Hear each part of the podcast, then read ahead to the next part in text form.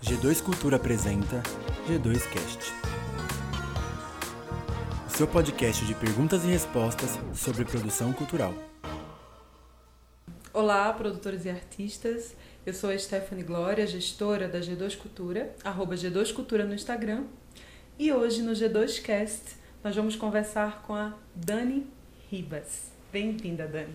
Obrigada, é um prazer enorme estar aqui gravando esse programa hoje. Muito obrigada pelo convite mesmo. Eu adoro a oportunidade de falar e compartilhar o que eu aprendi em quase 20 anos de, de mercado da música. Bom, eu comecei a minha trajetória na música sendo artista, tocando e passando pelos mesmos perrengues que as pessoas passam hoje. Talvez a tecnologia fosse diferente, mas os perrengues são os mesmos, né? E aí eu fui tentando entender como que funcionava o mercado da música, e fui fazer faculdade, eu não fiz faculdade de música, eu fiz faculdade de história, depois eu fui fazer sociologia. E nos meus estudos na área da sociologia, fui estudar o que era a cadeia produtiva da música, é, como que se transforma uma proposta artística, como ela se torna consagrada, então os critérios de legitimidade artística. Então fiz mestrado, fiz doutorado na sociologia e hoje é, o que, que eu faço, né? Quais são os meus principais projetos? Eu tenho uma empresa que se chama Sonar Cultural, consultoria e pesquisa em gestão cultural, onde eu presto consultoria para órgãos nacionais internacionais na área da gestão cultural. Então já prestei consultoria para a Unesco duas vezes, para o Mercosul Cultural, para o próprio Ministério da Cultura. É, e a empresa segue nessa área de consultoria, né? tanto para organismos institucionais como para artistas, produtores, enfim. E também sou diretora de pesquisa do DataSim, que é o núcleo de pesquisa da Semana Internacional de Música de São Paulo, assim em São Paulo. Então, o DataSim é, também a gente criou ele em 2017, em 2018 a gente começou os trabalhos, em 2018 mostrou as primeiras pesquisas na SIM, e 2019, o ano passado, a gente também mostrou uma segunda leva de baterias de, de, de pesquisa na área da música, de mercado musical. E hum, essa experiência é, eu tenho outras né, experiências aí no meio do caminho. Eu trabalhei muitos anos no SESC, em São Paulo, é, mas isso me deu uma bagagem para entender como funcionam as políticas públicas na área da cultura, né, nos, nos últimos 10, 15 anos, como elas se estruturaram, e também é, tive uma percepção um pouco mais profunda do que, de como se organiza o mercado musical e o que, que as pessoas têm que fazer para se colocar nesse mercado. Né? Não é só artista e produtor que existe, né? existem uma infinidade de atividades profissionais relacionadas à música e as oportunidades estão nessas, é, sei lá, dezenas de, de linhas profissionais que, que existem na cadeia produtiva da música. E acabei me especializando então em ferramentas e, e, e em compreender mesmo o fenômeno do empreendedorismo e de como empreender no mercado musical. E é, para responder a pergunta aí do programa, né, é, de o que, que, o que significa empreender na música, a gente tem que é, abordar duas coisas é, específicas. Uma primeira, que é qual o sentido mesmo de empreender hoje, qual, quais são as características da conjuntura que fazem com que a gente seja praticamente obrigado a empreender. Então, vou falar um pouco dessa interpretação. E depois, numa segunda parte, eu vou falar das ferramentas, o que, que a gente tem que fazer é, para ter mais sucesso, ter mais efetividade nessa empreitada de se lançar no mercado como empreendedor na área da música. E como disse a Dani, a nossa pergunta de hoje é: como empreender na música? E eu faço uma sugestão a todos os ouvintes, que é pegar um papel, caneta, ou notebook, ou Evernote e anotar as referências e essas reflexões que eu tenho certeza que vão, vão se configurar como soluções práticas para o dia a dia, para o seu dia a dia como artista, uhum. como produtor, enfim, como trabalhador da cultura. Anotar não é só para iniciante, não. Quem tem muitos anos de mercado, todo evento que vai faz anotação. Porque não existe uma fórmula mágica que dê certo para todo mundo. As ferramentas estão aí e a gente tem que, tem que ter um uso pessoal dessas ferramentas. Como é que eu me aproprio dessa ferramenta? Como é que eu uso? Qual é a dica que serve para mim? E é por isso que as anotações são boas em qualquer estágio da carreira para todo mundo. Eu não vivo sem as minhas notas que eu faço via celular mesmo. O meu bloco de notas ali está lotado de coisa que eu vou acumulando nas conferências e nos festivais que eu vou aí ao redor do mundo. Eu também não, Dani. E tem uma dica de ferramenta para anotar ideias que é o Evernote. Quem não, quem não usa ainda o Evernote, invista nessa ferramenta, porque você pode fazer cadernos, criar notas dentro dos cadernos. Eu adoro aquele caderninho que a gente leva na bolsa com, com um estojo, acho imprescindível. Mas para organizar as ideias e conseguir achá-las com facilidade, o Evernote é uma ótima ferramenta. Uhum. Então vamos lá, Dani. Oh, o Evernote podia patrocinar o podcast. Arroba Evernote. Bom, vamos lá. Então, tentando chegar aí no, no, no cerne do que a gente se colocou aqui, né, que é o que significa empreender, qual é o significado do empreendedorismo na área da música, a gente não pode falar desse tema sem antes a gente entender o significado do empreendedorismo no mundo em que a gente vive. Né? É, o século XX inteiro foi marcado por um tipo de, de organização do trabalho e do próprio sistema capitalista em que hum, a gente tinha algumas garantias legais, né? É, de que existe um trabalho de oito horas diárias e que você tem lá um contrato de trabalho formal, estável, com algumas garantias, e isso todo o sistema capitalista se organizou dessa maneira. Só que esse mundo está deixando de existir. Né? O próprio estado de bem-estar social, que é uma ideia de como se constrói uma nação, é, já não é a única maneira que os países estão encontrando de se organizar. Isso é uma longa história, eu não vou entrar nos pormenores dessa história. Mas a gente, o Estado está se desresponsabilizando em relação aos cidadãos em diversas frentes. Né? A gente está passando no Brasil, por exemplo, por uma reforma trabalhista, né? uma, uma, uma reforma que eh, faz com que os vínculos de trabalho sejam mais flexíveis. A França também está enfrentando problemas recentes, inclusive por conta da regulamentação do trabalho, ou seja, uma tendência global de que o trabalho ele está menos regulamentado, ele é menos formal e tem uma tendência muito grande de flexibilização do trabalho. E aí o empreendedorismo ele vem nessa esteira, né, na esteira dessas transformações do sistema capitalista, em que o trabalho ele tem menos garantias, por quê? Porque o capital é caro para o capital manter um trabalhador, né? Embora ele tenha a necessidade de sobreviver e para isso ele precise de é, garantias mínimas do trabalho, né? A história do século XIX e XX foi toda essa é, isso está deixando de ser uma, uma prerrogativa da organização do trabalho mundial. Então, a gente tem que entender o empreendedorismo na seguinte chave: é, ele vem como uma mudança que está acontecendo em nível mundial, em que, para a gente não perceber que o trabalho está sendo menos regulamentado e a gente está perdendo direitos, é, é colocado como o empreendedor, o empreendedorismo, como a solução para os problemas atuais de falta do emprego pleno, né, da pouca oferta de trabalhos estáveis e formais, então que a solução seria o empreendedorismo. Isso é um argumento que a gente vê muito em propagandas né, na televisão.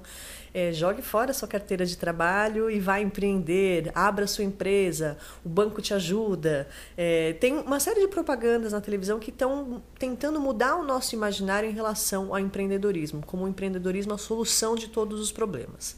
Eu gosto muito de enfatizar que nada sozinho é solução a, o, o, problema e a solução geralmente vêm juntos, eles são faces da mesma moeda. Ao mesmo tempo que empreender é solução, ele também é parte do problema, porque ele faz parte de uma transformação mundial em que o trabalho está sendo menos regulamentado e é vendido para a gente a ideia de que o empreendedor e o empreendedorismo vai ser a salvação de todos os problemas. Né? Então, para deixar bastante claro que, sim, é possível ser feliz e ter uma carreira empreendendo, né? E a gente tem ferramentas para que isso seja mais efetivo, você tenha uma eficácia maior no seu trabalho. Mas a gente tem que entender isso como símbolo e como sintoma dos novos tempos, em que o trabalho é menos regulamentado, a gente tem menos direitos e, portanto, a gente é impelido a empreender. É... A gente né, tem que entender esse mundo dessa forma porque é, o empreendedor ele passa por momentos de sucesso, mas também ele passa por momentos de fracasso. E o, essas, esses obstáculos que a gente encontra no meio do caminho são normais e a gente tem que aprender com eles. Quando a gente tem uma visão que é fantasiada, ou seja, que o, o empreendedorismo ele é a solução de todos os problemas, a gente tende a encarar os nossos erros e os obstáculos como fracassos. E eles não são só fracassos, eles são momentos super importantes para a gente aprender com os nossos erros e conseguir dar a volta por cima, como dizia o Paulo Manzolini, né? Levanta, sacode a poeira e dá a volta por cima. É, então é isso, a gente não pode entender o empreendedorismo só como solução, a gente tem que estar atento aos sucessos, aos logros, mas também aos momentos não tão fáceis em que a gente tem que aprender com esses erros.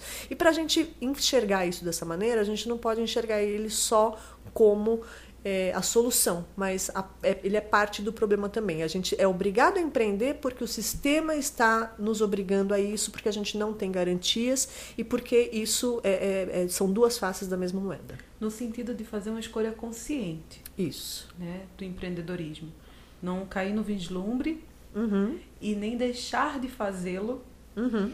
por medo, por enfim, mas de fazer uma escolha consciente, se entendendo como indivíduo, que, que lugar você está, quais as circunstâncias. E quais as implicações do que você faz, né? Uhum. É, não é à toa que muita gente está empreendendo, né? Por que empreender? Muita gente vai para o empreendedorismo por causa da crise, né?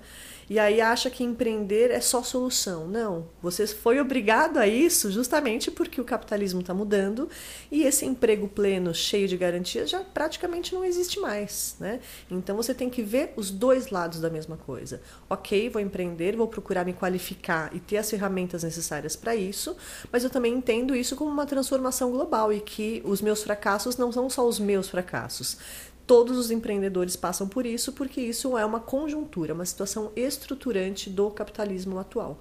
Inclusive, o próprio termo economia criativa foi forjado nesse mesmo contexto. O que é economia criativa? É uma fase do capitalismo global em que os produtos que detêm capital intelectual embutido são os produtos mais valiosos. Né? Os produtos lá do começo do século XX têm capital intelectual? Tem, mas eles eram vendidos enquanto produtos. Hoje em dia, ideias são produtos muito mais valorizados do que o produto propriamente dito. Né? Então, o termo economia criativa é, é, foi forjado nesse mesmo contexto, né, de transformação no mercado e do capitalismo global, em que novas, novas, é uma nova fase em que as ideias e tudo que tem capital intelectual, patente, direitos autorais envolvidos é altamente valorizado no mercado de bens simbólicos internacional. Uhum. Né? É eu gostei a partir de intangíveis. Né? Isso. Que é muito diferente de economia da cultura. São coisas que não são sinônimos. Economia da cultura são os números gerados pela cultura e que contribuem para o PIB, para o crescimento de um país. Né? O que, que a cultura gera em termos de rendimento, de mercado de trabalho, de força de trabalho, de produto agregado. Né, de exportações. Isso é a economia que a cultura gera, economia da cultura. Economia criativa é uma fase do capitalismo em que os produtos que têm capital simbólico, capital intelectual, direitos autorais, né, ideias, são valiosos no mercado internacional. É uma fase do capitalismo. Né? Eu gostaria de ler. dividir essas, esses dois conceitos. É. Eu gostaria de ler aqui uma, uma passagem de um filósofo coreano que vive na Alemanha há algum tempo e que fez seus estudos por lá, e que ele compara a sociedade que foi a sociedade do século XIX, século XX, uma sociedade da disciplina do trabalho, né, da linha de produção nas fábricas, né, em que cada operário fazia uma única função, porque assim a linha produtiva ia mais rápido, e que a gente tem uma grande é, paródia disso no cinema, que é um clássico do cinema, né, Tempos Modernos, do Charles, do Charles Chaplin que faz a crítica desse mundo. E este filósofo coreano, ele uh, contrapõe esse mundo antigo, que já passou, ao mundo novo que está surgindo que é o que a gente está falando aqui do empreendedorismo, né? De como essa onda de temos que empreender, como ela surge. Então ele compara esses dois mundos e para mim é uma síntese bastante clara de que a gente não pode só acreditar no poder do empreendedorismo. A gente tem que colocar ele historicamente como algo é, do nosso tempo e que ele é tanto parte da solução, mas também é parte do problema. Né? Então vamos lá. O, o coreano se chama Byung-Chul Han. O livro dele se chama A Sociedade do Cansaço. Eu acho que todos os empreendedores adequado, né, sabem do que a gente está falando, porque são muitas tarefas, muitas frentes para desenvolver, e por isso que o livro dele se chama A Sociedade do Cansaço. Uma passagem bem pequena é a seguinte: a sociedade do século XXI não é mais a sociedade disciplinar, mas uma sociedade do desempenho. Também seus habitantes não se chamam mais sujeitos da obediência. Eles são agora empresários de si mesmos. No lugar de proibição, mandamento ou lei, entram projeto, iniciativa e motivação. A sociedade disciplinar anterior ainda estava dominada pelo não. A sua negatividade gerava loucos e delinquentes. A sociedade atual, a do desempenho, ao contrário, produz depressivos e fracassados. Bom, por que, que eu li essa passagem? Porque não é para se sentir fracassado. Pessoal, respira. Se apoia bem na cadeira. Eu tô fazendo isso aqui. Ó, respira fundo. É, a gente tende a achar que quando as coisas não dão certo é porque a gente fracassou. E aqui o pensamento é, o fracasso ele é estrutural, porque é claro que o empreendedorismo ele não é a solução para todos os problemas. Por quê? Porque você vai em algum momento vai se deparar com algum obstáculo que você, por conta dessa competição exagerada no nosso mundo, você vai achar que você fracassou e o seu vizinho obteve sucesso. Mas o segredo do empreendedorismo está, inclusive, em aprender com aquilo que a gente acha que é um fracasso. Né? Se você aprende e se você estuda essa situação e, e se propõe a superá-la, isso não é um fracasso, então você tem chance aí de continuar desenvolvendo um bom trabalho se você se deparar com aquilo que você chamou de fracasso e se propor a estudar e superá-lo. Né? Então, estamos juntos, hein, João? Estamos bem, então. O João o João está cuidando da gravação do podcast hoje e trabalha junto comigo na G2 Cultura. A gente sabe bem sobre fracassos pois é. e vitórias, né, João? Todo mundo que trabalha nessa área, né, já tem uma história aí de eu não diria fracasso, são momentos de inflexão que a gente tem que se dedicar a aprender. E para isso a gente entra então nas ferramentas que existem é, do empreendedorismo. Eu me dedico mais ao mercado da música do que qualquer outro mercado artístico, embora eu já tenha feito trabalho em outras áreas, mas a música é o pedaço que eu mais estudei, que eu mais me dediquei, que eu mais tenho experiência aí ao longo de, de 20 anos. Então a primeira dica que eu dou para quem está começando nessa área é conhecer profundamente o mercado aonde está se inserindo. E no caso da música, isso tem aí é, é, algum acumulado já que a gente pode se inspirar e aprender. Né? É, eu estou buscando aqui um material que eu desenvolvi para esses cursos que eu faço e por onde eu começo? Né? Se a pessoa quer empreender na área da música especificamente, a primeira coisa que ela precisa fazer é se informar sobre como funciona esse mercado. Né? Nesse material é, que, que eu fiz é, na época era para o Ministério da Cultura, hoje nem o Ministério da Cultura existe mais. Por isso, ele está público, esse material, é uma plataforma que se chama Lumina, da Universidade Federal do Rio Grande do Sul. E você tem que entrar na plataforma e buscar curso por curso. Ele se chama Capacitação dos Agentes do Setor Cultural e Criativo. E a Sonar Cultural, que é a minha empresa, fez esse material para a área da música. E aí, né, encomenda, vamos capacitar os setores criativos, vamos ajudá-los a empreender. Mas é, eu tive no Sebrae recentemente e a gente estava lá numa discussão que era o seguinte: a maioria dos microempreendedores individuais, que são os MEIs, não reúne dados sobre o mercado que vai atuar antes de abrir uma MEI. Né? Então, assim, é, você pode não, não dominar os números e não dominar todos os indicadores da sua área, mas uma pesquisa prévia você tem que fazer. Será que eu conheço o suficiente desse mercado para começar a me inserir nesse mercado? Eu, no caso da música, estou totalmente apta porque eu trabalho com isso há 20 anos.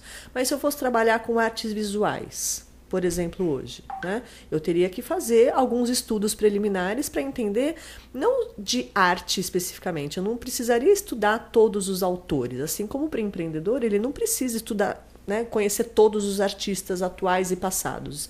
Até porque essa é uma tarefa que não tem fim. Né? Uhum. Mas o que, que se precisa saber? Qual é a mecânica do mercado. Quais são os grandes agentes produtivos? Quais são os players? Né? Eu, se eu tivesse que me dedicar às artes plásticas, hoje eu teria que entender quais são os grandes players. No caso da música, quais são esses grandes players? Né?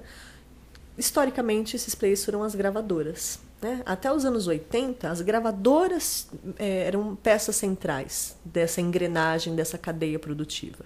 Hoje em dia, elas estão lá. Inclusive tem o que a gente chama as majors, são as três grandes, né?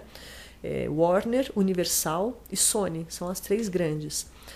Mas além das majors, existem as gravadoras independentes, né?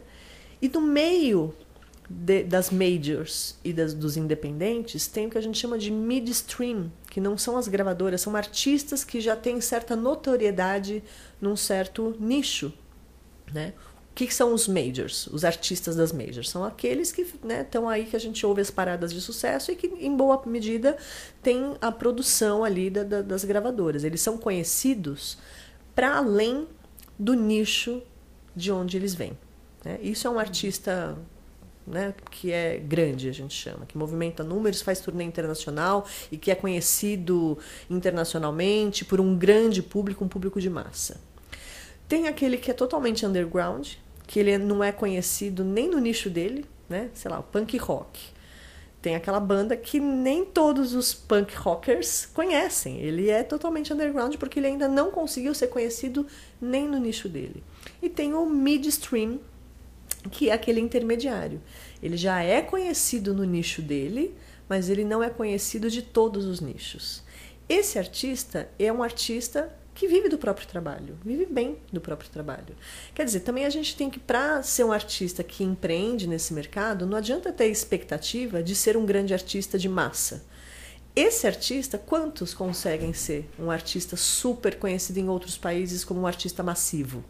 Uhum. Né? A gente teve agora o Grammy, a Billie Eilish, que ganhou né, várias estatuetas, enfim. Quanto que ela, é, quantos artistas conseguem com poucos anos de carreira ganhar Grammys como ela, né? Uhum. Não é para todo mundo. As oportunidades estão aí para todo mundo, mas quantos vão chegar lá? Então você não pode começar sendo um artista com essa expectativa, porque essa expectativa ela não vai se realizar, não sei se você tiver muita sorte. Isso não significa que você não pode viver dignamente do seu trabalho. É uma fala do, eu sempre uso as falas do Rômulo porque elas são elas são muito, elas foram ditas há muito tempo, mas elas estão no futuro, assim, estão uhum. agora e estão no futuro, do Romulo Avelar. E há um, tempo, há um bom tempo atrás ele falou assim para mim, e no livro também ele fala sobre isso, né? É, Stephanie, o, o futuro do artista é aquele artista local, que, que cria um público local no entorno dele e é fortalecido por esse, por uhum. esse público. Não esse artista massivo que é todas as pessoas do país conhecem ou internacionalmente. Conhecem. E aí tem que ajustar a expectativa, né? Tem espaço para todo mundo, mas nem todo mundo vai chegar nesse lugar. Porque esse lugar é para poucos mesmo. E não é porque não é merecimento, é porque o sistema funciona assim. E quando eu falo que a pessoa tem que saber qual é o mercado em que ela está inserida, é isso. Ela saber que chegar lá não é para todo mundo e não depende nada do mérito. Depende que é uma condição estrutural. Poucos vão chegar porque a indústria só funciona com poucos nesse lugar. É por isso que a indústria ganha. Né? Claro. Então, ajustar essas expectativas e entender quais são os grandes players, as majors. Existem, existe um grande uh, mercado independente. Né? Se a gente dividir em quatro partes a fatia de, de quantos, de quantas, é, de todos os negócios gerados na música, cada uma das três majors tem lá um pedacinho de, de um quarto. Só que sobra um quarto que é um pouquinho maior do que cada um dos quartos de cada uma das gravadoras, que é o mercado independente. E está crescendo. Por quê? Porque as possibilidades tecnológicas estão aí e as gravadoras independentes estão crescendo. Inclusive, por exemplo, o, o funk está no mercado independente uhum. e ganha muito dinheiro. Né? Alguns vão para as grandes gravadoras, mas a maioria está nessas gravadoras independentes. O sertanejo, a mesma coisa, é parte do independente. Né? O independente não é um conceito estético, underground. O independente é um conceito do mercado, de você não estar nas grandes gravadoras, nessas três majors. Né? Então, olha a possibilidade de você ser um independente e mesmo assim construir uma carreira de sucesso. O sertanejo tem um modelo, o funk tem outro modelo, o rock tem outro modelo. E nesse modelo do, do rock, que é uma coisa mais próxima, né, e que e talvez é, eu seja uma, a parte do mercado que eu mais trabalho, é, tem muitos profissionais e muitas carreiras musicais que existem para que você seja um artista independente. Então não é só o artista, o produtor e a gravadora. Né? Uhum. A outra parte que eu, que eu, que eu indico para que as pessoas que queiram empreender nesse mercado entendam não é só os grandes players, as gravadoras, mas também na cadeia produtiva da música, né? nesse ecossistema de vários profissionais prestando serviço, quem faz o quê nessa cadeia? Né? O que, que faz o booker? O que, que faz o manager? O que, que faz o tour manager? O que, que faz o hold? O que, que faz o produtor executivo? O que, que faz o produtor de palco? Né? Uhum. Existem tantas profissões é, que, que existem justamente para que o artista consiga viver da sua carreira, só que também o artista não pode achar que essas pessoas não devem receber. Assim como ele deve receber dignamente pelo seu trabalho, esses outros profissionais que, que existem para isso também devem receber, e por isso que é uma cadeia. Obrigada a você, Stephanie, obrigada G2. Foi um prazer estar aqui também. Espero que vocês tenham gostado dos conteúdos. E para os ouvintes, se quiserem dar uma passadinha lá na página da Sonar Cultural, que é www.sonarcultural.com.br.